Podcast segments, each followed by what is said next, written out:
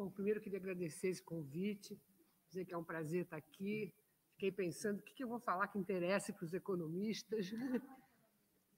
Política pública. Ah, pois é, então eu estava em dúvida. Então, política pública. É, não, esse assunto é super importante para quem trabalha com política pública, né? nos dias de hoje, principalmente. Mas, enfim, de qualquer forma, eu acho que a gente. Eu, eu vou começar falando, mas eu posso ser interrompida, eu até gostaria, que eu acho bom que a gente não fique só falando, deixar tudo para o final, a gente pode dar todas as paradas que vocês quiserem, e vamos lá. Né? Então, aí, esse nomezinho que eu botei aí, Religião e Política no Brasil, aconselhada pelos, pelos Charles, né? e pensando um pouco nessas, nessas questões, né? religião, política, economia, tem duas perguntas que são muito frequentes. A gente vai começar falando dessas perguntas para depois voltar e dizer como a gente pode responder essas perguntas, ou então como a gente pode compartilhar dúvidas, que eu acho que é uma das coisas mais interessantes dessa, dessa relação, né? como que a gente pode compartilhar dúvidas, porque principalmente porque uh, é um, tem fenômenos muito novos acontecendo, né? e, que, e que a gente não tem respostas prontas para colocar. Então a gente vai, e depois a gente vai falar as religiões e outras dimensões da vida social, que é um pouco para pensar qual o lugar da religião uh, na, República, no Estado laico, né? na, na modernidade. Em seguida a gente passa um pouquinho para o Brasil, para pensar como é que esse campo se constitui no Brasil, e a gente termina de novo com as dúvidas do, do tempo atual, que são muitas. Né? Então, como questões, aí podemos passar para o próximo, fiz duas perguntas que são muito frequentes, que é onde a gente vai, todo mundo pergunta. Né? Isso é um pouco o que tem a ver o que aconteceu no Brasil nos últimos anos com a, a ascensão da direita internacional. Né? Porque a gente, às vezes, tem muita vai, vai, trabalhando no Brasil. O Brasil, nós somos um país muito voltados para entender nossos processos, nossas questões, e esquecemos de localizar o que está acontecendo no mundo né, ao mesmo tempo. Então, essa pergunta é sempre muito feita, né, que tem a ver o que aconteceu no Brasil com a, com a eclosão da direita. Eu digo assim, eclosão da direita com muita tranquilidade, porque é, é um grupo que se reivindica de direita, coisa que há anos atrás não existia muito né, no mundo com o neoliberalismo, etc., ninguém se dizia de direita. E hoje as pessoas, os grupos se assumem assim. Então a gente pode chamar de eclusão da direita. Aí tem um autor, que é um, é um italiano, né, que ele vai dizer que diferença existe entre o neofascismo e o pós-fascismo. E o neofascismo ele vai dizer que é um grupo pequeno no mundo, porque é um grupo, na verdade, que reivindica o passado fascista, as ideias fascistas, os símbolos fascistas, as imagens fascistas. E o que cresceu mesmo é o que ele chama de pós-fascismo, que, é, que, que tem uma diferença bastante grande, que é uma diferença de você uh, não querer destruir as, as instituições democráticas, quer dizer, tra trabalhar por dentro das, das, das chamadas né, instituições democráticas. Então, isso é que ele chama de pós-fascismo. E ele vai dizer o que, que há de comum né, entre essa, é, é, esse neo e esse pós-fascismo. Tem que ter sempre um inimigo comum. Sem um inimigo comum, você não constrói essa identidade que, vai, que, que muitas pessoas, ele está chamando de pós-fascismo, mas muitas pessoas chamam de uh, ultradireita, é, esses que se assumem como direita. Né? Então, ter um inimigo comum é o que faz, é, é, que, que dá essa liga até porque a questão internacional está ligada a um país só. E ele vai dizer justamente isso, que quando você pensa no fascismo, são os judeus e os comunistas. Né? E o que, que seria hoje o primeiro símbolo? Ele vai chamar de islamofobia, que é tudo que seja ligado ao Islã. Né? Isso aí vai, vai receber um sinal uh, negativo para todos, mas que também é, de certa forma, traduzido de acordo com os próprios com os países, com as histórias dos países. E aí você vai ter toda a questão da migração, que é central no mundo de hoje para pensar nessa nova direita, e tudo que essa migração traz em termos de novas expressões de racismo, né? novas expressões de exclusão social. Então, é, é, ou seja, isso aí é uma coisa muito rápida, talvez vocês tenham muito mais para falar sobre isso, né? porque as políticas públicas têm tudo a ver né, com essa questão, quer dizer, a palavra política pública né, nessa, nessa visão de nova direita é quase um palavrão, né? ela é quase um palavrão, ela corresponde a um palavrão, mas, mas ao mesmo tempo é o seguinte, é de não esquecer que nós estamos vivendo nesse mundo. Porque, embora eu vou trabalhar o tempo todo com vocês com diferenças, esse é o clima do mundo. E esse clima potencializa iniciativas locais, mesmo que diferenciadas. É um clima que dá para essa, vamos dizer assim, para essa tendência um lugar assim no mundo, dá um lugar no mundo, exatamente. Então essa aí seria a primeira pergunta, né? A primeira pergunta é essa: o que está acontecendo no Brasil tem a ver com o que está acontecendo no mundo, seja chamado de pós-fascismo, seja chamado de, de ultradireita, né? E tem a ver com os novos inimigos construídos. Isso é muito importante também, né? Uma unidade que só se faz versus alguma coisa. E a segunda pergunta é que os direitos, ah, as direitas pós-fascistas, ou as ultradireitas, como a gente quiser chamar, têm um plano econômico próprio? Então, é uma pergunta: tem um plano econômico próprio? Ou, aí, um outro lado das pessoas, ou eles acabam assumindo o plano do neoliberalismo?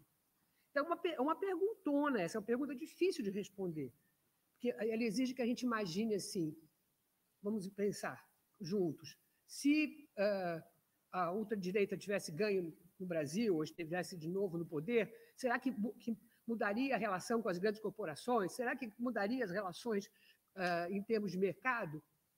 Ou será que, claro, que mudaria muita coisa? autoritarismo muda muita coisa, mas será que seria outra, outra, na verdade, outro caminho econômico que seria colocado? Então, é uma pergunta que fica né, muito forte.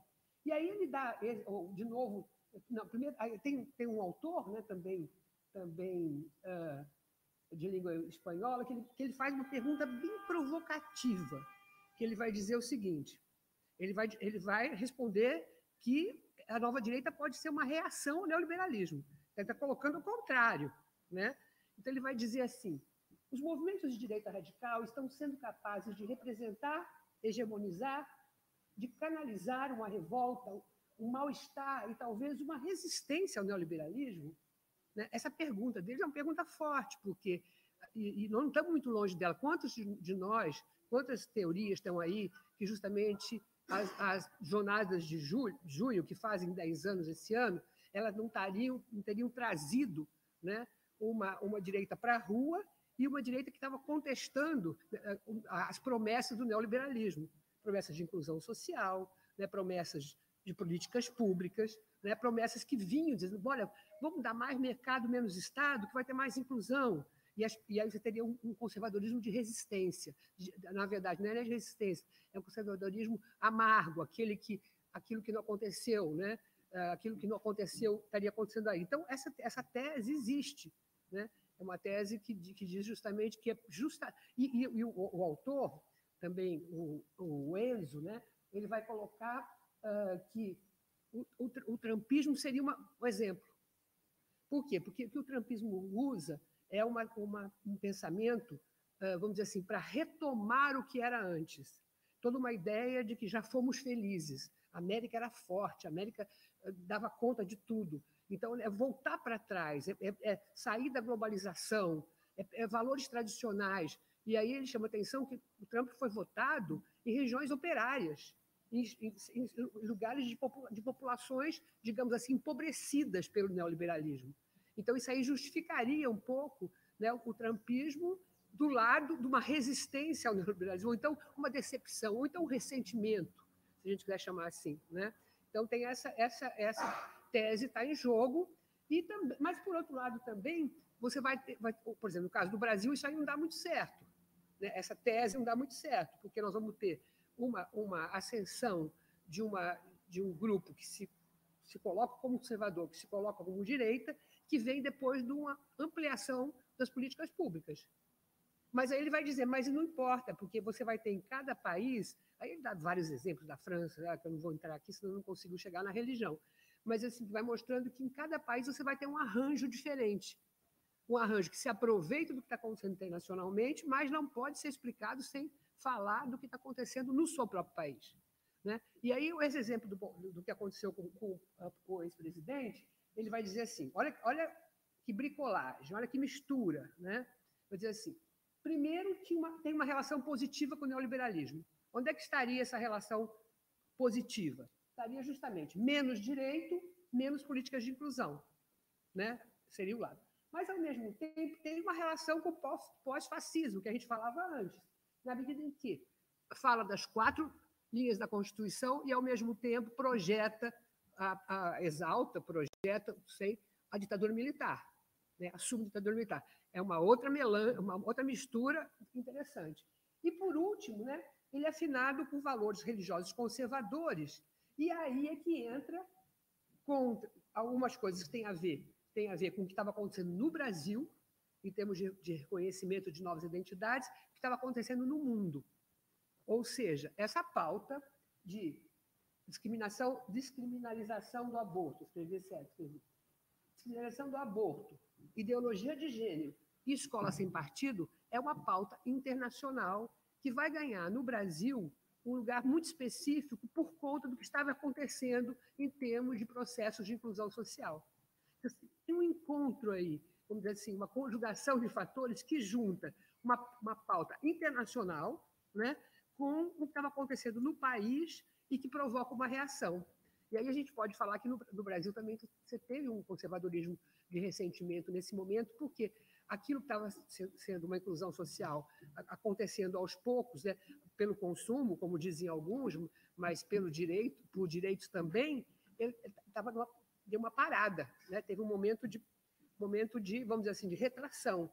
Então, você só pode, só poderia explicar esse conjunto de questões se você pensasse o que estava acontecendo no Brasil e no mundo ao mesmo tempo. Esse é meu ponto. Não dá para você pensar nenhum, nenhum sem o outro. E aí a gente vai cair no Brasil no que as explicações colocam, assim, várias pessoas, né? Tá, tá, tá, tá, tá, tá, aconteceu isso no Brasil e a culpa é dos evangélicos. E aí vão mais adiante ainda, a culpa é dos evangélicos e dos evangélicos pentecostais aí entra, um, inclusive, um lado assim de falta de conhecimento né, da, da questão, porque você tem lá um cara que é do Mackenzie, que é presbiteriano, que é não sei o quê, e ele, ele vai junto com os pentecostais, que é um outro movimento que a gente vai falar daqui um pouquinho, que não tem nada a ver com aquele. Mas se encontrou um lugar, né, vamos dizer assim, as análises encontraram um lugar que expressa uma realidade, sem dúvida nenhuma, expressa uma realidade brasileira, mas, ao mesmo tempo, uh, simplifica e não considera nada disso que eu falei antes. Não se considera a conjuntura internacional e nem a conjuntura nacional. Então, é bom ter um bode expiatório, é bom circunscrever o mal, ter um lugar para colocar, olha, nossos problemas estão aqui, são os evangélicos. Né? Então, isso é, facilita muita coisa. Né? E, e, e é interessante que isso é, é repetido assim em falas ultra uh, sofisticadas, interessantes, etc. E tal. Os evangélicos. Então, é isso, e os evangélicos. Eu vou, trabalhar um pouco com vocês para mostrar que os evangélicos têm uma, uma, contribuição bastante importante em tudo que está acontecendo no país, mas que você tem que pensar um pouquinho mais amplo. Então, seguindo um pouco, a gente vai falar das religiões e, e as dimensões da vida social. Né? Então, aqui nesse, nesse pedaço, só para lembrar, eu sei que vocês já estão trabalhando, sabem essas coisas todas, né? Estou falando com pós-graduação e tal, mas só para dizer para vocês que a palavra militante é, para dizer como as palavras mudam, elas, como elas são ressignificadas no curso da história. Então, a palavra militante, ela começa na igreja, passa pelos militares, pela questão, pela questão de, de uso das armas e termina na política. Né? É, é, a mesma palavra, né, ela, vai, ela vai migrando em todos os lugares. Então, eu estou chamando atenção para isso, que as relações entre religião e política são complexas e vão mudando uh, no curso da história. Né? Então, isso aí é só uma, uma, um lembrete né, para pensar que, uh, para a gente sair um pouco das, das, das oposições muito fáceis, né? E uma coisa do tipo, né? Militante é política, igreja não é política. Não, na igreja teve militância também, né? E a importância disso. Aí é só uma, uma, uma digressão para a gente pensar um pouco como as palavras mudam. O que eu estou chamando a atenção aqui é que a palavra religião e política também tem, esse tipo, também tem o mesmo tipo de, de compreensão, né? de, de dificuldade, de, tem que localizar no tempo e no contexto. Seguindo adiante, a gente, a gente tem aqui, amigo, próximo, uma, a concepção a concepção da antropologia, né? que aí tem várias definições de religião, mas essa concepção da antropologia, do Goetz, que é um dos autores que, que a gente trabalha muito antropologia, é dizer que a religião ela ultrapassa o espaço da religião. Né? Que, que é uma coisa muito importante, quer dizer, uh, que quer dizer o seguinte, ela, ela ultrapassa o contexto especial, especificamente religioso, fornecendo um acabouço de ideias que dão forma significativa à experiência social. O que eu estou querendo dizer com isso? Experiência intelectual, moral e emocional. Ou seja, a ideia é um pouco que a religião não está só na igreja, que, as religi que, a, que a, a, visão religiosa do mundo ela se espalha pela sociedade, né? E que você muitas vezes determina que elas não, que religião e política não devem se misturar, mas elas vão se misturar num outro nível, no nível da vivência, que não é o nível né, que não é, não é o nível que você não pode decretar isso, porque ela está os símbolos religiosos, as formas de pensar o mundo, tudo isso ele pode ter a religião como, na verdade, como um berço, mas ele se espraia pelo mundo. Né? Então, a gente é, é importante colocar isso. A socialização, a vida em sociedade, a interiorização da cultura, que é uma coisa bastante importante também, uh, e a religião é locus de agregação social, ou seja, de viver em sociedade. Então, tudo isso faz com que ela ultrapasse as questões de leigos, religiosos, questões das igrejas, as hierarquias, e esteja na sociedade como um todo. Esse é uma, uma, um ponto importante para pensar depois, que a gente vai chegar lá, qual é a diferença dos coronéis da fé, daqueles que falam pelos evangélicos, e de quem vive a religião evangélica. Você tem aí um, um hiato enorme né, eh, dessas questões. Seguindo. Então, a, a, a, gente fala em modernidade, secularização, Estado laico, né? A gente vê quando aqui isso nasce na história, a ideia de modernidade, aonde o protestantismo tem um papel importante. Né? A reforma tem um papel importante. E a secularização como um processo né, onde a religião perde a influência em diferentes esferas da vida, né, e transforma as, os fatos, as pessoas, as crenças, as instituições do domínio religioso para o domínio, domínio leigo. Isso historicamente foi colocado assim. E aí você vai ter a ideia de Estado laico. O que seria um Estado laico?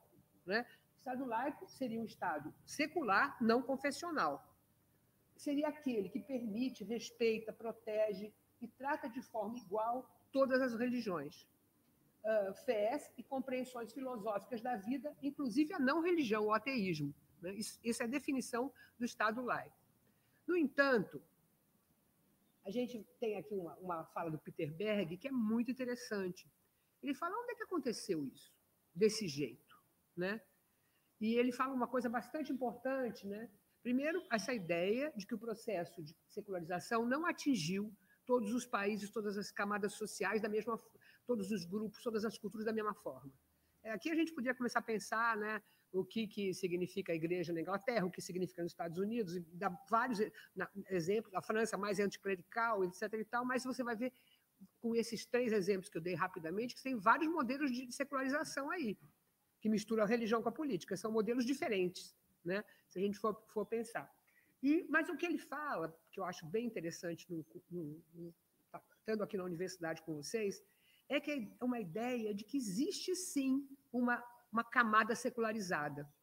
Somos nós, somos os intelectuais. São aquelas pessoas que, que, acreditam no Estado laico e que se secularizaram na vida mesmo, separaram a religião da política, acreditam no Estado laico. O que, que o Peter Berg fala?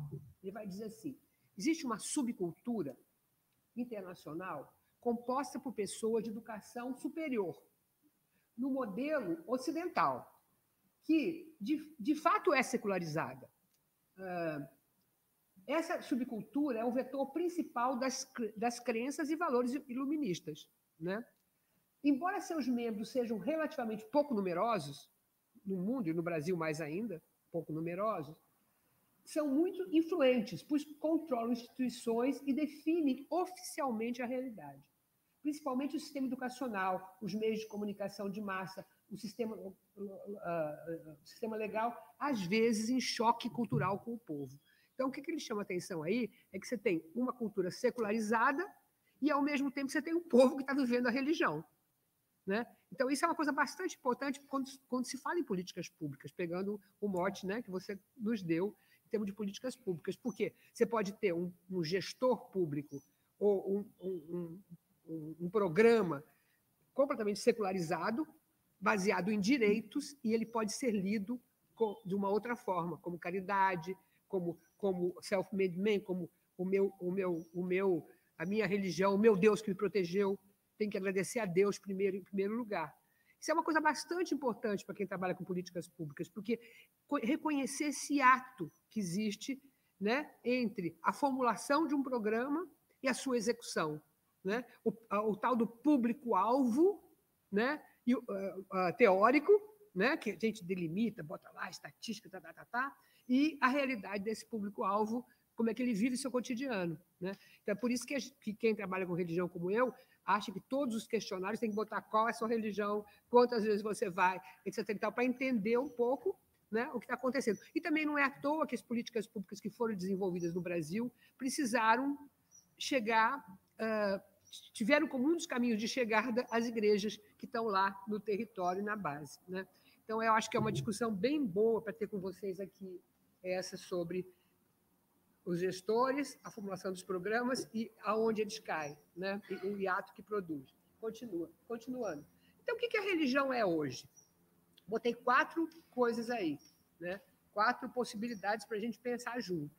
Né? Século XXI é, é uma dimensão constitutiva da vida social, que é igual o que dizia lá o Goethe naquele slide que eu mostrei sobre a religião, que está na vida social fortemente, né? e é um óculos de agregação social. Ao mesmo tempo, ela é um mecanismo de alienação política, né? a, a famosa frase do Marx sobre o ópio do povo, seria outras formas de ópio do povo? Ou então, será que é, é um expediente para renovar o mercado capitalista? Vocês já pensaram quantos empreendimentos existem em torno da religião? Turismo, lojas, eh, eh, lojas esotéricas, lojas de, de igreja, produtos na internet, religião na internet, comunicação. Então, é, é uma, uma possibilidade. Ou então é uma motivação, posicionamentos, participação política.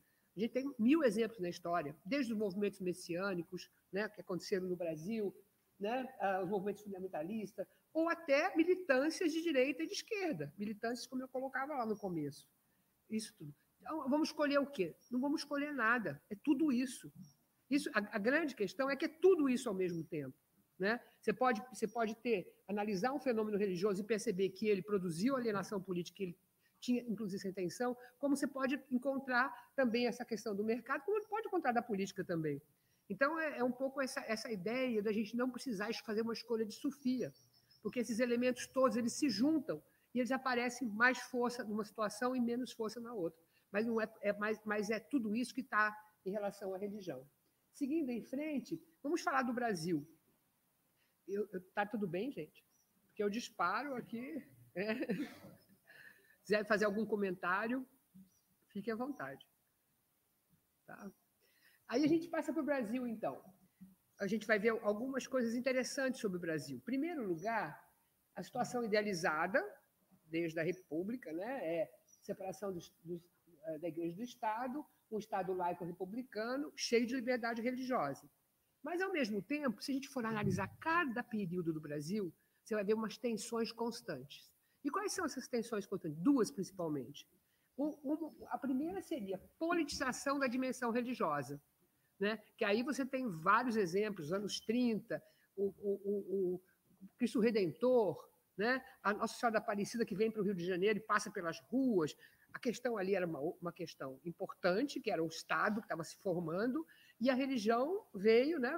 inaugurou-se o Cristo Redentor, Nossa Senhora da Aparecida andou pelas ruas da capital, e aí você tem um catolicismo que se afirma, porque a República não podia abrir mão dele. Lembrando só rapidamente vocês, as, as concordatas, né, usando uma palavra do Gramsci, elas foram justamente deixar educação e saúde para a Igreja Católica um bom pedaço, para poder reconhecer a República. Então, não vou entrar em detalhes, mas a gente percebe aí uma politização do religioso para que o econômico e o político se consolide. Né? E você tem uma coisa mais nova, de certa forma, que a gente vai chegar no período de hoje, que é essa religiosização da política. É um nome bem chatinho de dizer, né? mas o que, tá, esse nome está dizendo é um pouco trazer a, a linguagem religiosa para o espaço público. Isso é mais, isso é menos comum e mais recente da maneira que aconteceu, né? Porque aí você é como se eh, não sei se vocês estudam Bourdieu, mas o Bourdieu são dois campos, o campo religioso e o campo político, eles se aproximam, muitas vezes eles se entrelaçam. É, é se, se evitava no, no campo da política você trazer argumentos religiosos, porque isso era um, um, um, elemento que. Não é que você não tivesse interesses religiosos e nem, e nem atores religiosos dentro. Você tinha, mas evitava-se, cada, cada um falava a sua linguagem, né? E isso mudou nos últimos tempos, e eu acho que tem a ver com aquilo que eu falei lá no começo da tal da direita, do neofascismo, etc., do pós-fascismo. Então, seguindo adiante, nós vamos ter o quê? Vamos ter. O que, que acontece no Brasil, né? Um catolicismo hegemônico, oficial e dominante, que está presente na consolidação do território. Todas as, todas as cidades começavam com a Igreja Católica no lugar mais alto. Inclusive tem a coisa dos outeiros, né? Então, a terra de igreja, no Rio de Janeiro até hoje, se paga laudêmio é para a Igreja Católica, porque o território vai se conformando, a, a, a, população em torno da Igreja Católica, ela no lugar mais alto, né? E o calendário oficial brasileiro que calendário oficial é esse? É um calendário oficial totalmente colado nos santos católicos das festas religiosas católicas. Então, no território e no calendário, você vai ter uma aproximação que a República junto, tá? Entre, entre uh, a religião católica, tem gente que chama cultura católica brasileira. Está presente nos nomes, nomes das cidades, nos nomes das pessoas, no território, na forma de, de de construir o território, tudo isso está muito presente na Igreja Católica. E, e as religiões afro-brasileiras? Nós somos um país que teve das maiores escravidões em termos de tempo. Elas ficavam, na verdade, submissas, né? E se criou ali duas possibilidades. Uma possibilidade de um sincretismo religioso com um sinal positivo. Mãe menininha do Cantoal dizia: Eu sou, eu sou do candomblé e sou, sou do candomblé e sou católica. E ela sentia isso, ela não estava inventando isso. Mas, ao mesmo tempo, não só por sentimento, mas também por, por, por para proteção, porque houve muita perseguição. Né? Houve muita perseguição, você teve destruição de, de terreiros, etc. Então, com isso, também essa submissão foi ficando. Criou no Brasil um negócio chamado dupla pertença, duplo pertencimento sou católico, sou do candomblé. A gente nunca vai ter estatística clara de quantas pessoas frequentam terreiros, de quantas pessoas estão nas religiões brasileiras. Por quê? Porque, seja porque por crença, ou seja para se proteger, as pessoas, o, catolicismo engloba, encompassa pessoas das religiões afro-brasileiras. Né? Então, e o protestantismo de migração, aquele protestantismo das denominações históricas que vieram ou por missões de fora ou por migrantes que vieram substituir né, a mão de obra, principalmente que vieram substituir a mão de obra escrava, né, e, que, e que trouxeram suas religiões, mas tinham um crescimento vegetativo. Seguindo adiante, aí só um exemplo de como é que as religiões afro-brasileiras elas eram perseguidas, né? Você tem aí no período colonial, né, a Igreja Católica se constitui como religião oficial do Império Português. Depois você tem a independência, a Constituição de, de 24, a religião católica apostólica romana continua a ser a região do Império. E, por, e depois, as, as, demais comunidades religiosas permitia-se o culto doméstico, doméstico ou particular em casas para isso, para isso destinadas, de forma alguma, de forma exterior ao templo. Quer dizer, nada no território, nada no espaço público. Né? E no artigo 179 postulava-se que ninguém pode ser perseguido por motivo de religião. Tudo bem, não? Avanço, uma coisa importante que aconteceu aí. Mas, uma vez que respeite o Estado e não ofenda a moral pública. Nessa moral pública, você vai encontrar as músicas afro-brasileiras, você vai encontrar as, as, danças, você vai encontrar uma série de coisas que eram colocadas como ofensa da moral, mas, no fundo, era um preconceito religioso e, e uma reprodução da dominância do catolicismo. Mas acontece que aos poucos, né, a gente vai ver uma estatística já já, você vai tendo uma, uma, uma reação à Igreja Católica, que vai acontecendo muitas vezes nas bases, né, que ninguém esperava. Então, não sei se vocês, todo mundo viu esse filme, se não viu, por favor, vejam. Né? João Pedro é um filme do Eduardo Coutinho, chamado Cabra Marcado para Morrer. Né? E o Cabra Marcado para Morrer chamava-se João Pedro Teixeira. E João Pedro Teixeira era analfabeto, e ele aprendeu a ler a partir de uma igreja evangélica. E a partir de uma igreja evangélica, ele foi presidente das ligas camponesas.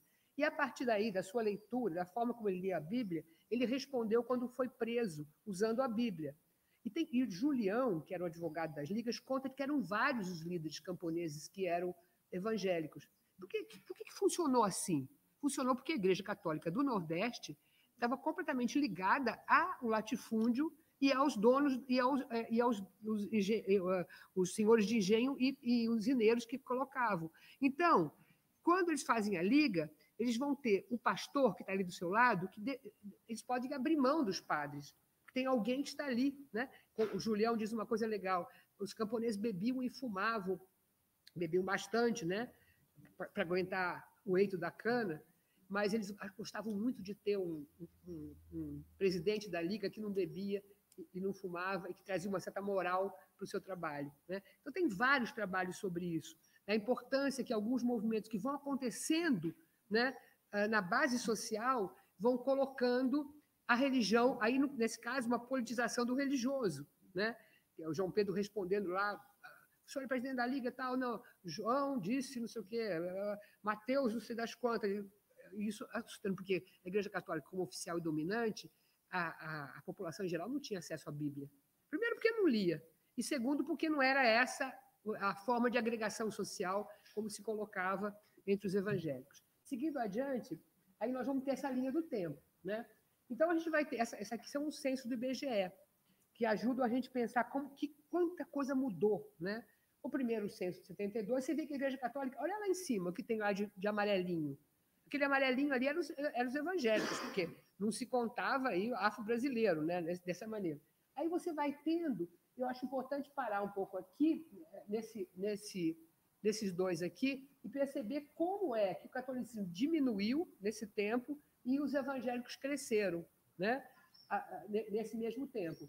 E também aparece uma coisa nova no Brasil, que é um sem religião, ou sem declaração, que não é o agnóstico e nem o ateu. Ele, é, ele é uma pessoa que não nega, não nega a religião, mas ao mesmo tempo não quer nenhum vínculo institucional. Isso, nós estamos esperando o censo agora, né?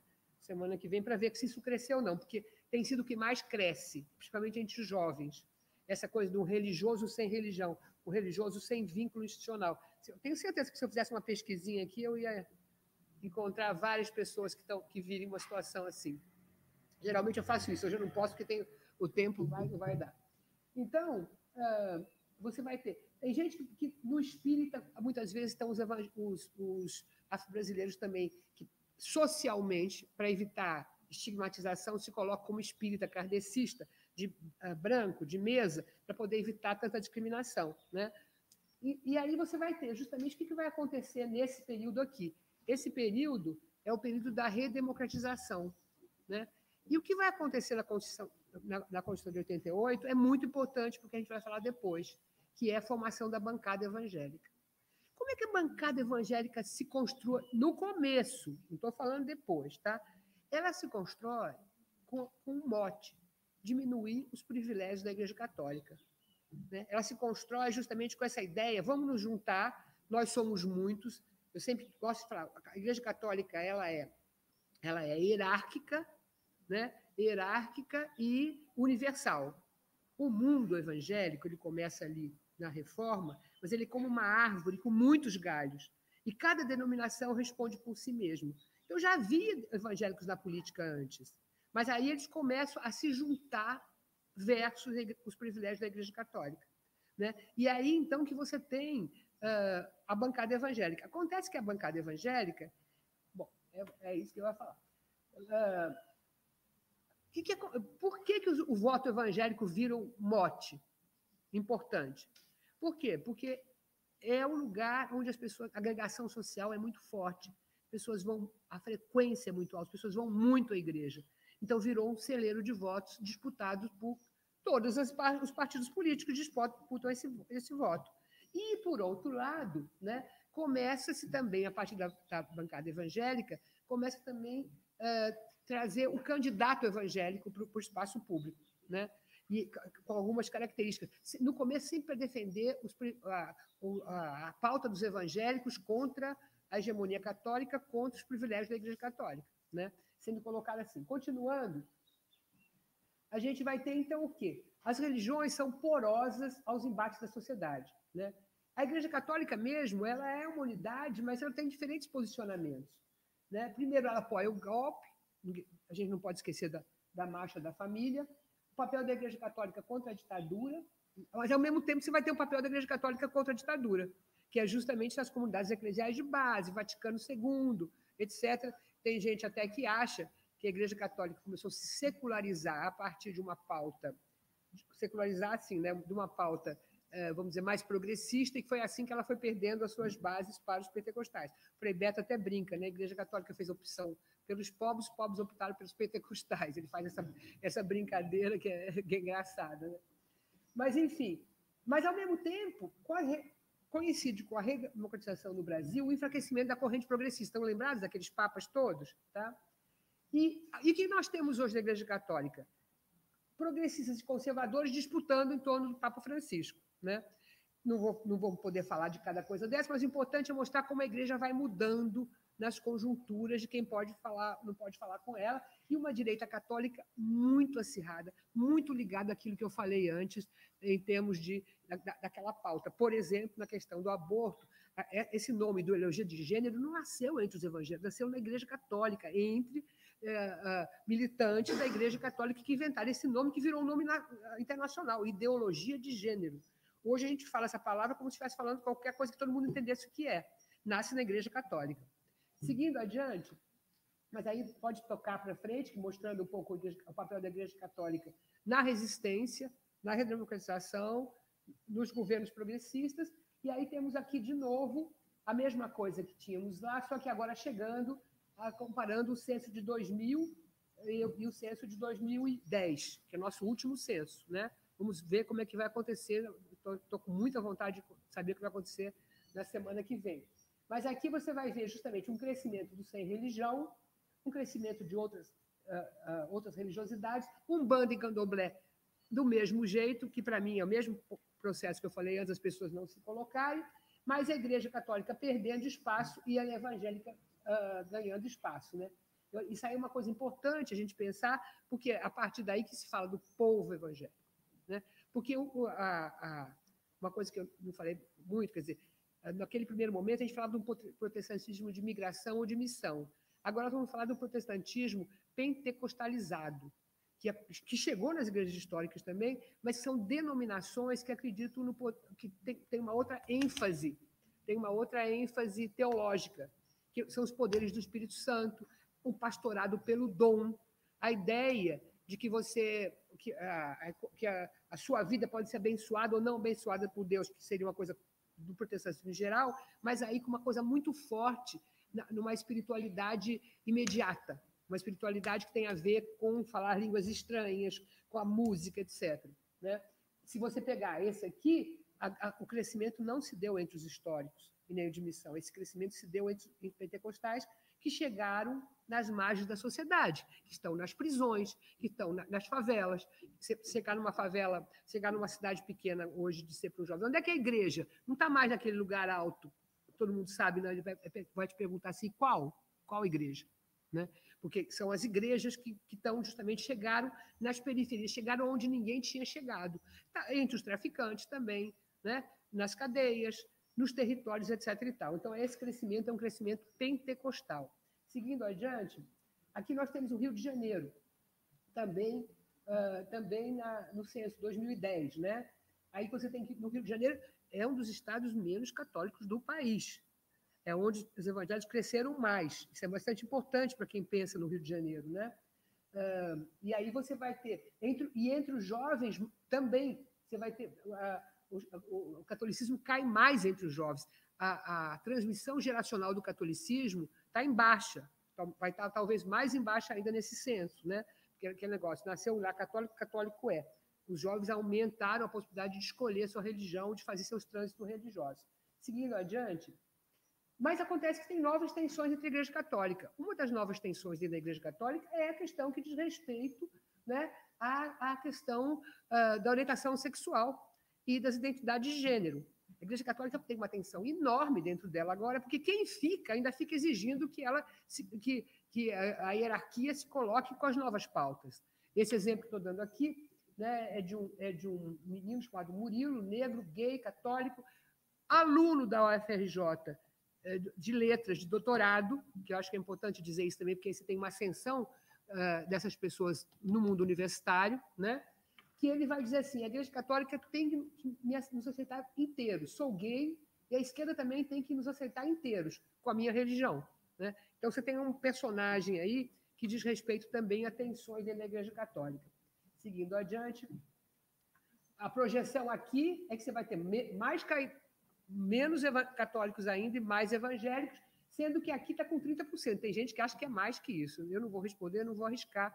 Falta bem pouquinho para a gente saber isso. Aqui é uma projeção para 2020 ainda. Seguindo adiante, você tem aí uh, ju juventude e religião, você tem, então, uma forte disposição para o trânsito religioso, né?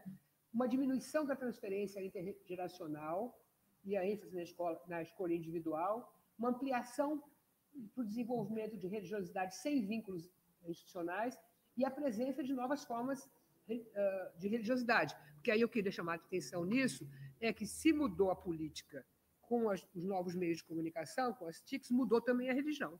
A religião também se faz por internet, também se faz através de memes, também se faz através de tudo que acontece na política e na economia. Né? Por isso que a religião é uma das dimensões da vida social. Ao mesmo tempo, a religião está na cultura. Então, uma, da, uma das reações importantes na juventude é o movimento hip hop. Né? O movimento hip hop que nasce fora do Brasil, mas que no Brasil vai ter uma, uma vertente muito politizada. Né? E essa vertente muito politizada vai usar a Bíblia, no caso do hip hop, né? a Bíblia como uma fonte de saber e sem, ligar, sem se submeter nem a católicos nem a protestantes. Então, tem o exemplo dos Racionais MC e desse, e desse, uh, uh, desse CD que ficou muito famoso na época, que foi logo depois do Carandiru, né? E aí os Racionais MC se colocam e trazem a Bíblia, e a Bíblia é disputada como uma fonte de saber entre os jovens, aqui no, no caso, como reação. Uh, outro exemplo também, se falar em juventude, está falando, está falando também em, em, tatuagem, exemplo de tatuagem entre os jovens também, seguindo adiante. Aqui, uh, e tem as minorias uh, religiosas ativistas, né? tanto no mundo afro-brasileiro, como também no mundo das pastorais da juventude. Esses exemplos são só fotos para dar um respiro, continuando. Qual é a questão para a gente passar para o último ponto? A questão é que você tem no mundo, ao mesmo tempo, uma valorização da diversidade, uma maior abertura ao hibridismo cultural e ao sincretismo religioso e um aumento do fundamentalismo do sectarismo e das violências interreligiosas. Quer dizer, esses dois processos eles estão juntos e estão o tempo inteiro colocados em tensão. Né? Então, esse, esse é, o, é o final dessa história. Quer dizer, quando a gente for falar sobre o Brasil, né, a gente tem que falar também que, que esses dois processos são simultâneos. Porque tem gente que achava assim, não, agora vai virar tudo uh, só, só, uh, só pós-fascismo, só uh, autoritarismo, só fundamentalismo. Não é, é ao mesmo tempo. É uma tensão. É claro que, estatisticamente falando, você vai ter duas minorias ativas e uma população a ser disputada enorme no meio, né? seja politicamente, seja religiosamente, seja economicamente também. Aí, por fim, vamos terminar. Uh, é importante mostrar isso aqui, quer dizer, isso aí são, são coisas que os jovens colocam na internet, né? E vocês percebem aqui que no primeiro lá, será que um dia a ficha cai? Aí tem lá Jesus dizendo: então multiplicai os, multipliquei os pães os peixes deu aos famintos. De um lado, comunista, petralha, vai para Cuba, assistência, ou assistencialista, né? vocês fazem política pública, né? Ah, o outro, populista. Aí, ó, tem que ensinar a pescar. Bolsa esmola que não, faminto é tudo vagabundo, enfim. No debate, no debate político, que fica dentro uh, da internet, a gente vai ter a posição no debate religioso, ele está ele tá sempre com as posições políticas ao mesmo tempo. E aqui também, né?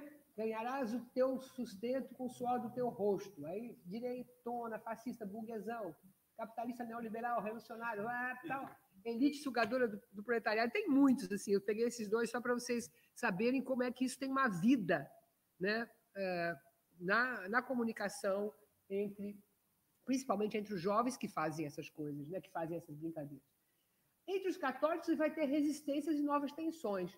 Então, ah, lá, aquela coisa lá já é da pastoral ah, da juventude, mas você tem também uma vitória das católicas pelo direito de decidir. Sabe aonde foi decidido isso, essa vitória? No STJ. Por quê? Porque um grupo católico foi lá dizer que as católicas pelo direito de decidir, que vocês devem saber, que é um grupo de mulheres, que inclusive questiona a questão da criminalização do aborto, né? E, e tem uma outra leitura da, da Bíblia, elas foram pelo Instituto Dom Bosco, que é católico, né? Eles foram, uh, uh, eles queriam fazer que elas não podiam usar o nome, nome católico, não podiam usar católico, né? Porque o católico, elas não eram católicas, né? tal. Aí elas, o STJ diz que elas podem usar, quer dizer, ou seja, uma questão dentro da própria religião católica decidida num espaço leigo, num espaço secular, num espaço, digamos assim, da sociedade do Estado, né? do Estado. E, mas, ao mesmo tempo, desde o início do pontificado do Papa Francisco, né, em 2013, tem uma pesquisa desse Romero Venâncio que mostra a atuação dos movimentos católicos e os youtubers de extrema direita nas redes sociais, com destaque para o Instagram e o YouTube. Entre eles está o popstar dos youtubers, chamado Paulo Ricardo. Se alguém tiver interesse, depois entre lá que é acompanhado por mais de 1 milhão e 300 pessoas no Instagram e que a vida dele é querer destronar o Papa Francisco, dizendo assim, é o tempo todo. Né? Então, aí a gente percebe também que dentro do catolicismo tem essa, essa, essa questão. Seguindo adiante, né? Mas antes de, de falar dos evangélicos, vamos falar do catolicismo. E é impressionante como a cultura católica brasileira impede que alguém coloque os católicos como culpados. Né? às vezes você tá tem uma mesa que, de, de autores que estão mostrando tudo que aconteceu no Brasil e colocam os evangélicos, e de repente eles mostram uma foto cheia de católico.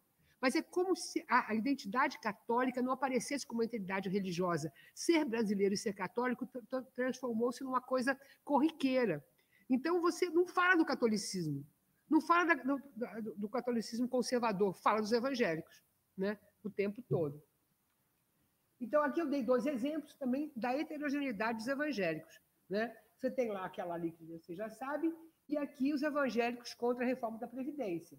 Né? E uma fala de uma jovem jornalista, social media, fotógrafa, afrofuturista, idealizadora do Gato Mídia do Rio de Janeiro, que diz que é feminista e é evangélica. Né? Uma outra forma de, de organizar a sua, a sua identidade.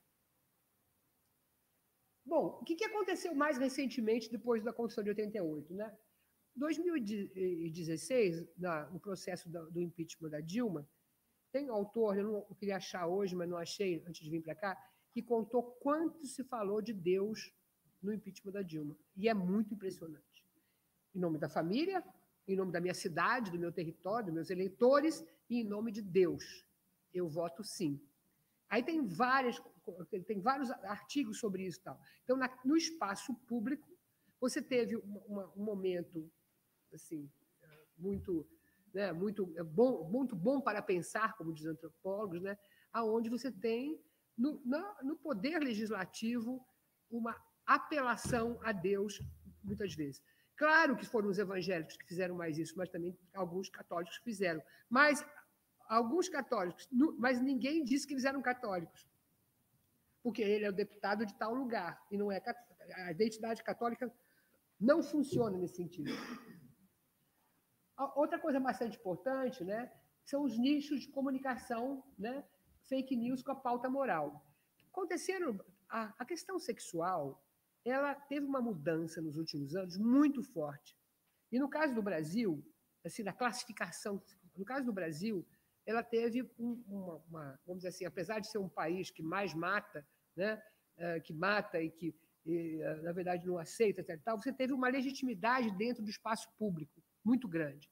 E isso produziu muito medo, medo que o Estado entrasse na casa das pessoas. Então, o que, que eles fizeram? Você tem mães que acolhem seus filhos gays ou seus filhos trans, etc., suas filhas filhos trans, etc., mas que, quando diz para ela que o Estado é que vai resolver isso, ela tem uma reação e, e, e não aceita. Né? Então, as fake news foram, foram têm sido uh, uh, enviadas para nichos muito específicos. Você não vai discutir uh, a ditadura militar com o pessoal da igreja tal, porque talvez você não tenha tanta ressonância como pode ter entre os militares, mas ali você discute a, pauta moral. Discute não, envia a pauta moral. Então, isso teve um papel bastante grande. Né? E você teve os coronéis da fé falando por todos os evangélicos, mesmo que a gente sabe que há um hiato entre eh, essas pessoas, até porque uma igreja briga com a outra. Briga com a outra, disputa com a outra, as denominações brigam entre si. E, e, mas a palavra os evangélicos transformou-se numa palavra comum. E na, nas eleições de, de 22, por exemplo, quem trabalhou com isso percebeu uma moratória espiritual, entre aspas, que significa o seguinte: católicos da, da, da, renovação carismática, católicos conservadores de outros grupos, ficaram juntos com uh, evangélicos conservadores, a mesma pauta.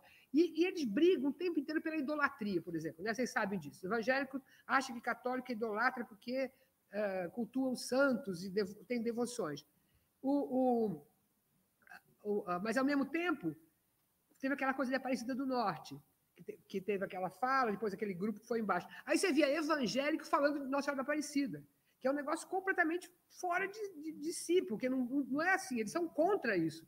Mas pela política, eles passavam fake news ou, ou, ou notícias dessa situação da Aparecida do Norte, apoiando os católicos, né? Os católicos que brigaram com a, com a hierarquia da igreja lá. Né? E, ao mesmo tempo, evangélico, uh, evangélicos fazendo isso, ao mesmo tempo, católicos passando mensagens dos evangélicos sobre a pauta conservadora. Então, é um moratório espiritual, porque é como se tivesse suspendido todas as, as, as disputas e, pela pauta moral, tivesse uma junção entre católicos e evangélicos. Mas pouco se falou, pouco se analisou o papel dos, dos católicos nessas últimas eleições. Né? Até porque o nome de urna, por exemplo, dos evangélicos, eles, eles, eles estão tão empoderados nesse sentido que eles colocam irmão tal, pastor tal, no nome de urna, né? como uma forma de se distinguir dos outros, e aparecem muito mais do que os católicos conservadores que estão lá, mas estão com, não estão com esse nome. Então, por fim, estou terminando, para não cansar demais de vocês, eh, a ideia é que as pesquisas qualitativas uh, mostram que existem diferentes formas de pertencer a uma mesma denominação evangélica. A menina falou assim para mim: Olha, eu era, eu era evangélica, Hoje ela é uma, uma articulista do Globo muito boa. Aí ela diz assim, Ana Paula. Aí ela diz assim, eu era, eu era, eu era evangélica da Assembleia de Deus, distribuí o sopão. Foi assim que eu aprendi que a fome existe. Foi assim que eu aprendi sair de madrugada para dar o sopão. E eu não era também como aqueles outros que tinha lá no meu, que era assim, crente Raimundo, um pé na igreja, um pé no mundo. Né? É, esse, esse exemplo que ela dá, dá, dá ideia um pouco que não são todos que, estão, que são iguais. Né? Crente Raimundo existem. Né? E elas nunca são absorvidas totalmente como bloco monolítico pelos fiéis, pois existem filtros que se referem a trajetórias pessoais, experiências familiares. Né? E a partir desses filtros é que vão surgir os movimentos de jovens evangélicos também, que eu vou falar daqui a um minuto. Ah, é, é exatamente isso. E está tá nascendo entre os jovens os chamados desigrejados. Desigrejados, e eles estão se autodenominando assim, eles são desig... Então, tem um grupo de jovens, novas narrativas evangélicas, que eles não, eles não, não pertencem a igreja nenhuma, eles são desigrejados, eles querem continuar sendo evangélicos, mas não querem obedecer aos pastores. E um certo movimento que acharam que os pastores ah, fizeram, vamos dizer assim, que os pastores exageraram nessa última eleição e estão pedindo que, se recu que, se, que eles recuem, entendeu? Então, esse movimento dos desigrejados é um movimento muito interessante, muito presente no, no momento atual. E aí, essas minorias, então, aqui, aqui a pastoral da juventude, ali, frente dos evangélicos pelo Estado de Direito, cheio de jovens, de jovens negros, né, e de jovens que questionam os pastores e os coronéis da fé. Eu acho muito importante colocar isso aqui para vocês, porque primeiro, para evitar generalização, e segundo, para perceber que existem movimentos dentro dos evangelhos que as pessoas pouco conhecem. Né? E seguindo adiante, uh, também os, os, os afros brasileiros estão crescendo. Não sei se, se o censo vai mostrar isso. Talvez não mostre ainda. Mas eles estão crescendo em cima de uma pauta muito importante, central no Brasil, que é a pauta antirracista. Que está acontecendo? Assim, você vai ter os jovens de terreiro, eles vão fazer, na verdade, eles vão falar sobre a sua, sua resistência, eles usam as redes sociais, os sites, os blogs temáticos. Aliás, se alguém quiser tiver interesse, é só entrar na internet, tá? Juventude de Terreiro ou Rede de Jovens de Matriz Africana. Eles estão afirmando, ou seja, eles não querem ser, na verdade, não querem ser dupla pertença, eles querem afirmar sua religião junto com a questão da negritude. E aí entra a questão das cotas da universidade e tal, que a gente não vai ter tempo de falar. Ao reconhecer sua negritude, jovens fazem trânsito religioso em três percursos. Você tem católicos que uh, agora uh, afirmam seu pertencimento às religiões afro-brasileiras. Eles não vão dizer mais, sou católico e sou, e sou evangélico. Né? Desculpa. É, é, sou católico e sou do bando do candomblé. Um número de jovens que começa a se dizer apenas do candomblé via assumindo a sua, a sua questão racial. Jovens pentecostais que se juntam a jovens de religiões afro-brasileiras para contestar o racismo. E jovens sem religião que valorizam as religiões afro. Eu não sei exatamente o que vai acontecer, não sei se estatisticamente nós vamos ter é, isso aparecendo, mas é importante dizer que é uma mudança nesse padrão que está ligado ao reconhecimento, ao lugar que a luta antirracista tem na democracia brasileira, hoje. Né? E eu acho que até a TV Globo já percebeu isso. Continuando um pouco, uh, você tem as minorias ativistas e tal, fechando, e para terminar, eu acho que tem, para terminar, eu diria que tem dois, dois lugares que ainda religião e política se entrelaçam e são difíceis de você perceber a politização do religioso ou a religiosização da política, né? mas que, eles, que merecem nossa atenção. O primeiro eu já falei, que é a questão do enfrentamento do racismo estrutural, que é resultado do passado escravocrata, isso está isso tá produzindo né, uma nova forma de você pensar a religião e política, e, por outro lado, também a incorporação da dimensão do sagrado em ativismos ambientais, projeção de um futuro menos excludente e, e destruidor. Então, um pouco a ideia. Para o passado, você está pensando no racismo estrutural, e para o futuro, está se pensando no meio ambiente. Essa pauta é a pauta de hoje, a pauta democrática. Agora, na, na, já falei para vocês do racismo, e falando da, do meio ambiente, é muito interessante, porque aí você vai recupera uma forma de religiosidade sobre a qual eu não falei em nenhum momento, que é a cosmologia indígena. Então, se você pega ah, hoje jovens falando sobre, sobre ah, meio ambiente, o papel que os jovens indígenas estão tendo de fazer essa relação da sua religião com a natureza, com a integração da natureza e a cultura, a forma que eles estão sendo colocados, e inclusive nos encontros internacionais, agora quem pontua é um jovem indígena que, que, que vai se colocar, vai trazer a religião para o centro da política, inclusive das disputas políticas internacionais. Né? Então, com isso tudo, gente, vou parar por aqui. Vocês estão vendo que a coisa da laicidade é meio difícil a gente pensar, tá bom?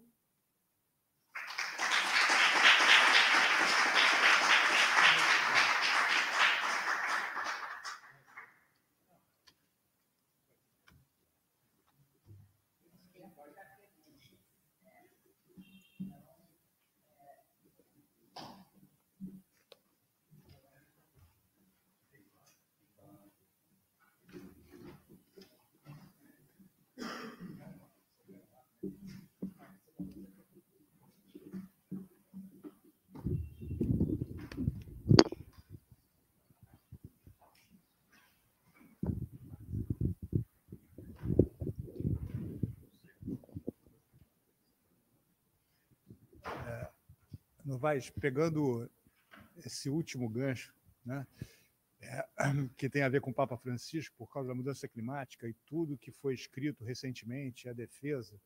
Então, acho que já dá para ver. Então, você tem é, uma mudança também na Igreja Católica. Eu tive uma, uma, uma experiência, eu sou da parte do PPED de meio ambiente, de participar de uma dissertação defendida na UF sobre meio ambiente na atividade religiosa evangélica, que devia ser um fragmento. E, na realidade, o, o resultado desse pesquisador é que se falava muito pouco de meio ambiente, né? o que era assustador. E você traz uma visão completamente diferente. Isso muda né, essa perspectiva de futuro, onde a religião pode ser um vetor de transformação do que seria a conservação ambiental. Essa é a primeira pergunta que eu faço a você. A outra pergunta é meio ovo ou galinha, né? O que, que você está usando? Os evangélicos estão usando a estrutura para fazer política ou a política está usando os, os evangélicos para fazer é, é, a ascensão desses grupos? Por isso que eu te peço para falar um pouco desses últimos quatro anos tenebrosos, né? Porque eu, eu trabalho no IBAMA e o IBAMA tem algumas pessoas que são pastoras e eles têm uma discussão sobre essas questões do uso do evangelho como Bíblia, né? E aí, exatamente aquilo que você falava, dentro das prisões, você tem aqueles que têm uma eloquência fantástica, mas que não têm nenhuma afinidade com o evangelho, no ponto de vista do que seria o discurso né, cristão ou de Cristo, da, é, contido na Bíblia, e usam aquilo porque eles têm é uma penetração muito grande, né? inclusive até grupos de tráfico e tudo mais. Então, é, por que? Aí vem a pergunta mais poderosa. Por que a população brasileira se converte ao Evangelho? Né? É, você tem um grupo que está dizendo se não é religioso, mas ele não é agnóstico. Por que, que essa necessidade de ter alguma coisa? É, no início eu tinha uma visão muito pragmática. Assim, você tem lá um grupo da igreja, a igreja fazendo parte da igreja, ela te protege quando você não tem um emprego e tudo mais. Será que é só isso? Como é que isso funciona?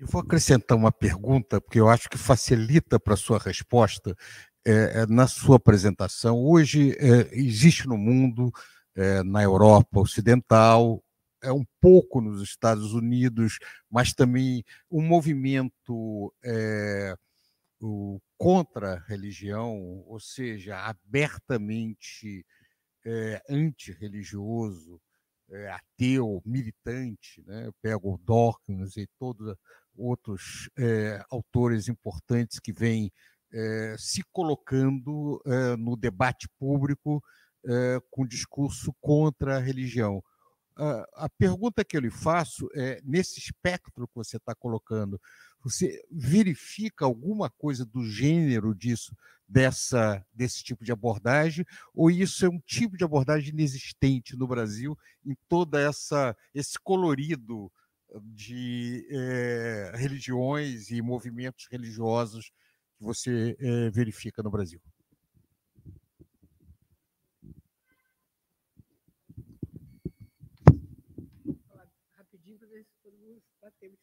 Não, eu acho que, eh, começando com a questão climática, eu acho que, bom, você falou do Papa Francisco, ele tem Laudato Si, né, que é a, a encíclica do Papa Francisco, onde a questão ambiental está ali ligada à religião de uma forma, religião não, a uma igreja, né, chamando a atenção. Então tem muitos movimentos em torno disso, né. Agora, a, a, a segunda pergunta, né, eu, eu acho que a questão quem está usando quem? Acho que é uma boa pergunta. Eu acho que é uma conjugação de fatores, de oportunidade. Eu acho que o sistema político tem usado né, os evangélicos, assim como os evangélicos tão, têm usado o sistema político. Né? Principalmente essas lideranças que, nós, que a gente conhece. E acho que tem uma coisa muito importante que eu acabei não falando, que ainda durante a ditadura militar foi dado às igrejas evangélicas o acesso aos meios de comunicação. A questão das rádios, a questão da televisão. Eu não sei como é que eu deixei de passar isso. Né? Então, você tem aí, além, além do sistema político, você teve também toda uma questão empresarial que está no meio disso. Né? E essa, essa, isso não, não foi sem consequências. O fato de hoje é, essas igrejas terem seus meios de comunicação, ou então alugarem horas e horas e horas dentro de televisões que não seriam religiosas, tem um papel muito, muito importante nesse sentido. Então, eu acho que eu responderia para você que assim, é um encontro entre, digamos, os coronéis barra empresários barra milicianos da fé, chamando desse jeito mesmo, pra, com né, a cultura política brasileira, do clientelismo, a cultura política brasileira, aonde tem uma, uma, toda uma questão do tempo, o tempo das eleições, separado do, do outro tempo, a ideia toda dos grotões, dos territórios separados. Você tem toda uma questão aí que mostra o um encontro providencial que deu nessa, nisso que deu. Então, os dois estão se usando, eu acho, nesse sentido. Agora, o que eu acho interessante chamar a atenção é pensar nisso como uma variável. Vou te dar um exemplo interessante. Quer dizer, o ISER, onde eu trabalho, Estudo da Religião, tem uma participação bastante grande lá, fez uma pesquisa agora, nas eleições de 22, com mulheres. Então, primeiro que a Michelle Bolsonaro, citada, eles seguiram todos os encontros que elas fizeram, etc. E tal. Mas na hora de fazer as entrevistas, fizeram grupos focais. E aonde é que deu diferença das mulheres? Foi onde você tinha um outro fator que uh, uh, entrava na questão do voto. Por exemplo, as mulheres da Bahia eram a favor das políticas públicas, eram a favor de certas coisas e tinham uma posição menos radicalizada do que as mulheres do outro estado, que era governada de outra forma. Entendeu? Então, acho que é muito importante a gente ver que a religião faz diferença, mas não isolar a variável religião das outras variáveis, que são variáveis de renda, variáveis de cor, variáveis de, de local de moradia. Então, é, é, é, um pouco isso. Eu acho que tem que trazer essas outras variáveis para a discussão. Não é para é diminuir a variável religião, mas para ver com o que, que ela se combina. Né? Eu acho que isso é uma coisa bastante importante. E aí entra um pouco por que, que se converte que é a sua, sua outra pergunta. Por que, que se converte? Não dá para você falar só no material, mas você já fez um bom resumo, que se converte pelo material, sim, né? por essa ideia de que você ter um pastor religioso que te ouve, que você pode recorrer, que está ali perto de você, enquanto o padre está lá distante, que vai fazer coleta, que vai, que vai te fazer fazer os jovens, por exemplo, que nunca foram no cinema, ir para o cinema, que vai ter uma, que vai entrar na sociabilidade local então tem uma coisa aí. Ah, se está sem emprego. Ah, mas acontece o seguinte: também tem a forma de você achar que aquela religião é que te vai dar o emprego. Né? E eles têm muitas redes também, redes e mais redes que vão, vão se colocando. Então, se, eu acho que a, a ideia da conversão tem a ver, primeiro, que existe uma cultura bíblica no Brasil. Esse, é, é, as igrejas evangélicas não trabalham num espaço vazio de símbolos, de, de, de, de signos e de, de, ideias, entendeu? Eles trabalham num espaço que já está cultivado culturalmente por isso. Aí elas vêm e trazem junto a coisa material que você falou e uma saída espiritual. Uma saída para o desespero, para a depressão, saída para grandes questões que são colocadas. E aí você vai dizer o seguinte: é a ausência do Estado? É também, é também a ausência do Estado é a ausência de políticas públicas, é a ausência de ter uma possibilidade de. É, nessas entrevistas das mulheres que a gente fez agora, tem falas incríveis. Ela fala assim: o pastor é que cuida de mim, estou lá ligando com o que ele pensa. Eu fiquei desesperado e corri lá. Né? Então, tem toda uma coisa de uma vivência. Não é à toa, gente, que as periferias estão cheias de igrejinhas. Não é só pelo material, porque se fosse só pelo material, aquelas igrejinhas de fato não, sabe, não, não, não substituem a política pública. O problema é o seguinte, que tem acolhimento. É uma palavra, parece que estou muito religiosa também, mas é uma palavra acolhimento, é se sentir parte, se sentir parte daquele grupo. Por exemplo, na questão dos jovens, a Bíblia embaixo do braço ajuda a ter menos, menos uh, duras da polícia. Ajuda a, a, a, se colocar naquele ambiente, achar que tem alguma coisa a mais naquela pessoa. Embora nós temos também, a gente já sabe que essas coisas mudaram muito no tempo também, porque você tem traficante, tem, você, tem, você tem corrupção, etc. E tal, mas ainda é uma forma de distinção. Né? Uma forma de distinção, uma forma de recuperar uma certa dignidade, um certo lugar no mundo. Né?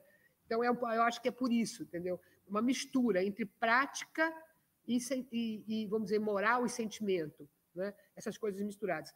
E é interessante que esses caras, que eu, esses, esses não, esses desigrejados que eu falei, eles são a terceira ou a segunda geração. Então, eles já foram beneficiados por, por aquela questão ali de ter acesso, de ir para a igreja, de fazer uma série de coisas, mas eles já estão questionando de uma outra forma esse mesmo lugar. Né? Então, eu acho que, não sei se eu tinha respondido. Agora, eu acho que a questão do meio ambiente é forte, viu? É muito forte porque é uma geração que tem noção, é uma geração pós-ecologia. É uma, quer dizer, uma geração que eu digo praticamente ou teoricamente, porque uh, nas pesquisas que a gente faz, aonde as pessoas têm mais medo, quais são os seus medos? Aparece o medo de acabar a água, coisa que nas pesquisas que eu fazia 20 anos atrás não aparecia. Você tem uma, uma coisa ecológica que passou a fazer parte das, da vida das pessoas. Por isso que eu acho que ela pode ampliar. Essa é uma pauta que amplia. Eu, eu dei o exemplo dos, dos indígenas, porque ninguém falava de juventude indígena. Agora está assim, qualquer lugar você tem que chamar um jovem indígena também, porque a coisa do sagrado está dando conta de juntar os jovens. Né? Então, eu acho eu, eu acredito que essa pauta, a pauta ambiental hoje não é a mesma coisa que era 20 anos atrás. Ela, claro que ela é manipulada por todos os lados, ela pode ser neoliberal, como eu falei, mas ela é uma pauta que rebate profundamente na religião, principalmente para a questão da, da, relação natureza e cultura. Essa, essa, é, isso rebate, na, porque a criação, toda a criação é natureza e cultura. Natureza está presente. Então, eu, enfim, eu, tô, eu sou meio otimista. Eu acho assim, eu não conheço essa tese, mas eu, se eu tivesse lá nessa tese que você foi, eu ia dizer o seguinte: você perguntou para quem, perguntou em que, em que situação, e fazer um monte de pergunta para a pessoa antes de. Porque muitas vezes não tem um discurso ecológico, né? mas você tem uma pergunta dos medos, pergunta de outras, sabe, da, socialização, pergunta de quem é importante, aí você vai descobrindo outras, outras vertentes. E aí, eu, respondendo para você, é o seguinte: tem sim, no Brasil tem um movimento ateu, eu, eu, é ligado ao movimento internacional, Tá? Então, por exemplo, na, na, eu, né, eu fui, eu fui da, da, no, primeiro governo, no primeiro governo Lula, fui da Secretaria Nacional de Juventude e a gente chamava também eles para tudo, porque montamos o Conselho Nacional de Juventude, montamos diferentes religiões, chamamos ateus também. E, e, os documentos todos da, da conferência fala a direita está ter religião ou não ter, porque eles tiveram uma, uma, um peso muito importante. Só que não tem peso, entendeu? Um pouco assim. É preciso reconhecer a diversidade, é isso, tem que reconhecer minorias também. Então, é um movimento bem interessante. São jovens, o que eu conheço, tá? Mas, assim, é como se o Brasil ainda é um país muito, muito religioso. Brasil é religioso, no sentido assim, vamos dizer assim, as explicações ah, da vida, etc. e tal, passam por uma, uma, uma, uma Gilberto Velho que falava, ficar numa esquina de Copacabana, você vai ver todas as religiões passando, entendeu? Porque tem uma coisa da nossa cultura que faz com que é, um movimento como esse, que existe, não tenha o peso que poderia ter. Né? E tem outros países, talvez. Mais alguma questão? Oba!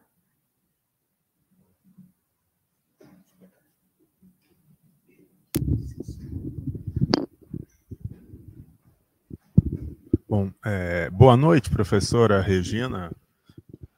Ah, antes de qualquer coisa, agradecer aí pela senhora poder ter estado presente aqui, nos brindado com essa sua apresentação. Ah, eu sou Jorge Tardão, sou doutorando aqui do PEPED. E, na verdade, minha, minha, meu questionamento é, é talvez um pouco mais hum, de viés, assim, de percepção. Uh, alguns autores, eles afirmam alguns até de maneira muito contundente, que os evangélicos, no geral, sem fazer grandes diferenciações entre presbiterianismo é, e as outras vertentes, têm um projeto de poder muito claro de se miscuir no Estado. E esse projeto, segundo alguns, está em curso há pelo menos, no mínimo, 20 anos. Nós percebemos nos últimos quatro anos, vamos dizer assim, eu chamaria de um escancaramento desse projeto. E, e a minha pergunta é: sob os governos mais voltados para uma ação orientada aos menos favorecidos, ou chamados de esquerda, esse projeto ele se camufla, no entanto, ele continua existindo, talvez até de uma maneira muito menos visível, ou ele não é tão contundente quanto foi, pelo menos nos últimos quatro anos?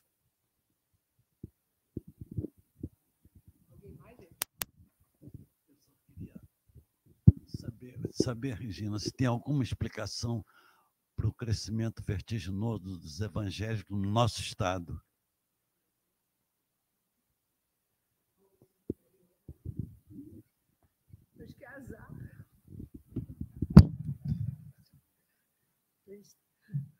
Mas, enfim, sem dúvida nenhuma, tem, eu acho que existe um projeto de poder. Esse projeto, esse projeto de poder, inclusive, ele é justificado teologicamente, né?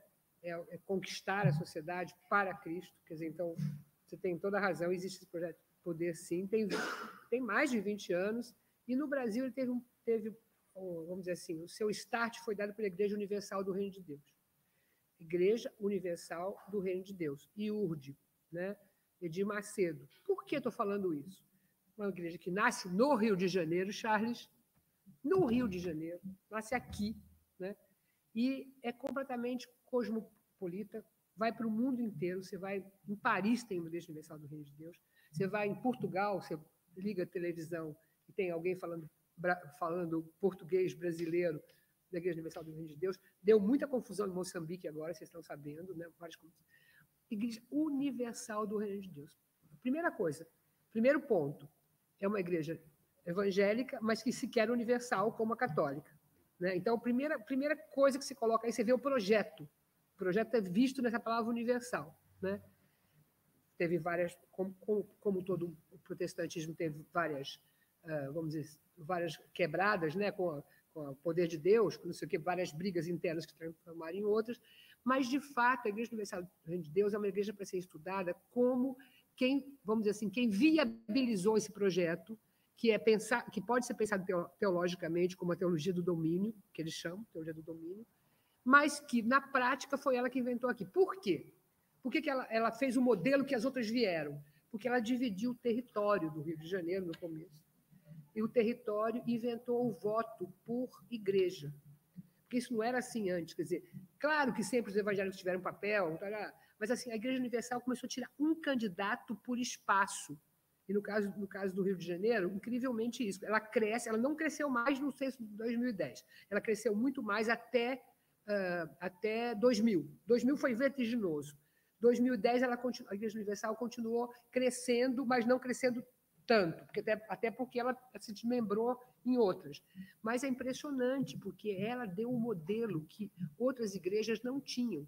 Então, igrejas pentecostais ou não pentecostais a partir também do papel que ela teve na Constituição de 88 com a bancada evangélica, que ela começa a ter mais deputados do que outras, ela cria esse modelo, e esse modelo, que modelo que eu estou falando? É pensar territorialmente. Entendeu? Ela começa a pensar, a, a, é evangélico da onde? Cada pastor vai escolher alguém que vai fazer bem para o seu território. Isso é um, cria um modelo que outras igrejas que brigam com a Universal loucamente, como a Assembleia de Deus, que é muito mais antiga, que foi do final do século que, que, uma das primeiras que chegaram no Brasil, a, a, copia universal hoje. Copia em quê? No jeito de fazer política. Né? Então, tem uma coisa, Charles, eu não sei se eu te respondi, mas eu, eu quero, eu, eu acho que você pergunta isso, né? Quer dizer, eu acho que. Agora, me... não, não. Aí. Ele... Não, não, ele é sub, ele é sub, sub, sub, ele é flexível, ele é que nem o neoliberalismo que eu coloquei no começo. Por que isso? Porque vocês não vamos esquecer que o Crivella, que é filho disso, foi ministro da pesca. Não vamos esquecer que a Igreja Universal, que falou que queimou todos os jornais na eleição do, do Lula do segundo, no, segundo, uh, no primeiro mandato ainda, acabou fazendo jornais a favor das políticas públicas. Quer dizer, ele é completamente, digamos assim, ele é a, ele, ele, ele, radicalizou para a direita agora, com o Bolsonaro. Por isso que eu digo para vocês, é tudo muito flexível, tudo muito fluido. Né? Porque a Igreja Universal ela tinha um papel, ela, tem uma, uma, um trabalho da Eva Blay, socióloga paulista, que ela fala que a Igreja Universal é muito é, progressista, porque foi a Igreja Universal que inventou a vax, inventou não, que propagou a vasectomia. Enquanto a Igreja Católica estava querendo, a, a, a, não aceitava nem a pílula, a, Igreja Universal era importante a vasectomia, porque eles tinham uma política, entendeu? Eh, nesse sentido. Então, você tem aí uma igreja, eh, no caso da Universidade do Reino de Deus, que, claro que ela cabe na teologia do domínio, sem dúvida. Você pode explicar teologicamente isso, mas, ao mesmo tempo, que ela é flexível de acordo com a sua própria reprodução. Então, hoje, ela está ela tá na extrema-direita, né? não sei até, que, até quando ela vai ficar aí, não sei, sinceramente. Por isso que eu digo para você, eh, não é escancaradamente alguma coisa de direito. Acho que foi uma confluência de fatores que fez o que aconteceu nesse momento. Tanto assim que eles não tiveram tanta importância como o Malafaia teve, durante esses quatro anos que você citou. Entendeu? O Malafaia teve mais importância do que eles, porque parece que eles estão sempre, de alguma forma, esperando a, a, enfim, o quadro se montar para se, se recolocar. Agora, se você me perguntar, é de direita ou de esquerda? É de direita, entendeu? Mas não da maneira escancaradamente, porque justamente essa ideia de que. Por quê? Por que, que o discurso religioso é diferente do discurso político? Porque ele, a, os seus, a sua argumentação não cabe totalmente dentro. Então, se você perguntar isso para ele, ele fala: não, nós não temos direita nem esquerda, a nossa questão é com o domínio, domínio de Deus, salvar o povo de Deus. Eles vão ter toda uma argumentação que te tira desse, desse entendeu? Dessa encruzilhada, te tira dessa encruzilhada. Né? Então, é, é isso. E, e, Charles, o Estado do Rio de Janeiro, realmente, vou te falar, ele é o berço disso que eu acabei de falar. O berço desse novo modelo, foi aqui que essas coisas aconteceram, foi aqui que alguém, sabe, que era bancário, teve essa visão de fazer uma igreja universal do reino de Deus. Foi aqui que se dividiu o Estado em regiões para votos políticos. Então, de fato, a matriz está aqui. E não foi à toa, e não foi à toa que a gente que a gente está na situação que está hoje, entendeu? É, é uma matriz de uma ex-capital, vamos dizer assim, uma ex-capital fatiada, sei lá como é que a gente pode chamar isso. Ah, vamos chegar lá sem dúvida nenhuma. Tem muito a ver. Tem muito a ver. Regina, Regina, as suas respostas extremamente fascinantes. Eu tenho uma pergunta o seguinte: nós vemos hoje no mundo, em alguns países, é, o crescimento é, da violência religiosa. Na Índia, por exemplo, hindus contra muçulmanos, contra cristãos. Nós vemos na Nigéria, né, onde você tem as disputas que é, Boko Haram junta com Hausa, para você junta velhas disputas regionais com violência que toma caráter religioso. Você vislumbra, no caso brasileiro, um país com a tradição de tanta violência por diversas é, razões distintas, que é, esse cenário de é, multiplicação de, de grupos religiosos pode, de alguma maneira, caminhar em direção ao aumento da violência interreligiosa no Brasil. Como é que você vê essa relação entre violência e religião no caso brasileiro? Acho que eu sou muito otimista. Eu ouvir. Bom, eu acho que você deu a ideia perfeita de que são velhas disputas que se, vamos dizer assim, que se revestem hoje de questões religiosas, sem dúvida nenhuma. E a gente tem isso também no Brasil, né?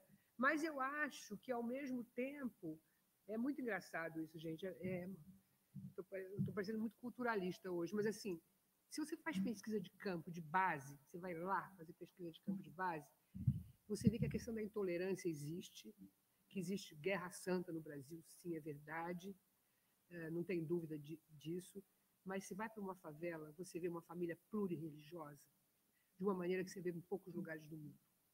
Né? A juventude hoje, essa juventude foi criada em famílias plurirreligiosas tem uma coisa assim que eu, é, você chega na casa, eu vou dar, eu vou dar aula no lugar de católicos, que às vezes eu vou. Aí eu peço para todos fazerem, a, fazerem, são jovens, né? Para todos fazerem a, aquele mapa antropológico, pai, mãe, não sei o que, não sei o que. É uma coisa impressionante como você vai tendo. Primeira geração só católica, segunda tem católicos umbandistas, depois tem uma coisa de nova era. Quer dizer, as pessoas, é, essa juventude já foi criada, entendeu? na, na realidade assim do dia a dia dentro de famílias polirreligiosas. É uma característica brasileira, eu acho, entendeu? Então, claro que você tem brigas, mas essas brigas que a gente vê, essa guerra santa, não é na favela, não é na periferia. A periferia as pessoas convivem, convivem com as suas religiões. Claro que tem um, bando de jovens católicos, uh, evangélicos, uh, violentos que vieram, atacaram uma igreja aqui, quebraram a santa. Não estou dizendo que não exista isso, mas a sua grande maioria é uma geração que cresceu em igrejas e famílias plurirreligiosas. Não, não vou usar tolerância, não vou usar respeito, vou dizer convivência, vida em comum, vida junto. Né? Então, essa menina que eu, que eu citei, Ana Paula Lisboa, que é articulista da, do, do Globo, ela falou assim: então, eu ia para a igreja, contando falar dela, né? Eu ia para a igreja e, e e aí o pastor falava que né, na afro-brasileira era do demônio, era isso, era aquilo. Eu escutava aquilo. Aí chegava em casa, olhava para minha vozinha, que é mãe de santos, e dizia: não, não é possível. Quer dizer, é, é, um pouco, é isso quer dizer, que acontece muito no Brasil. Você tem assim, a mesma família, inclusive tem coisas muito interessantes, porque tem, tem jovens uh, evangélicos que tem, de, de, família católica, como tem filhos de ateus que têm religião hoje. Né? Então, essa coisa. Por isso que eu acho que essas disputas dessa forma não vão acontecer no Brasil. Posso estar errada, porque a gente erra muito, né? Eu nunca imaginei que a gente fosse chegar num ponto que a gente chegou nesses, nesses quatro anos, eu concordo totalmente, para mim também foi muito assim espantoso, mas se eu penso nas minhas pesquisas de campo, minhas pesquisas de escutar jovens, jovens moradores das periferias, basicamente com quem eu trabalho, né? Ah, uma coisa incrível, por exemplo, jovem ah, ah, católico que não quer deixar de ser católico e que é cobrado quando ele vai numa coisa numa reunião antirracista e ele está fazendo um esforço brutal para ir na reunião para continuar sendo católico. É, são, são alguns, umas, algumas combinações que você não fala, poxa, que, que coisa boa, né? Porque ele, ele, não, ele não vai também entrar na ditadura, ditadura entre aspas, né? de ter que largar o catolicismo, porque ele quer ser católico. Mas, ao mesmo tempo, ele quer estar no outro espaço. Então, tem tensões novas. Eu te diria mais assim: tem novas tensões, sim. Tem novas questões que podem desencadear em violência mas não mais do que a violência que nós já temos, que é a violência da polícia contra os jovens, que é isso que a gente já sabe, violência das desigualdades sociais e tal. Não acredito mesmo. Posso estar? Obrigado. Vamos torcer. Obrigado.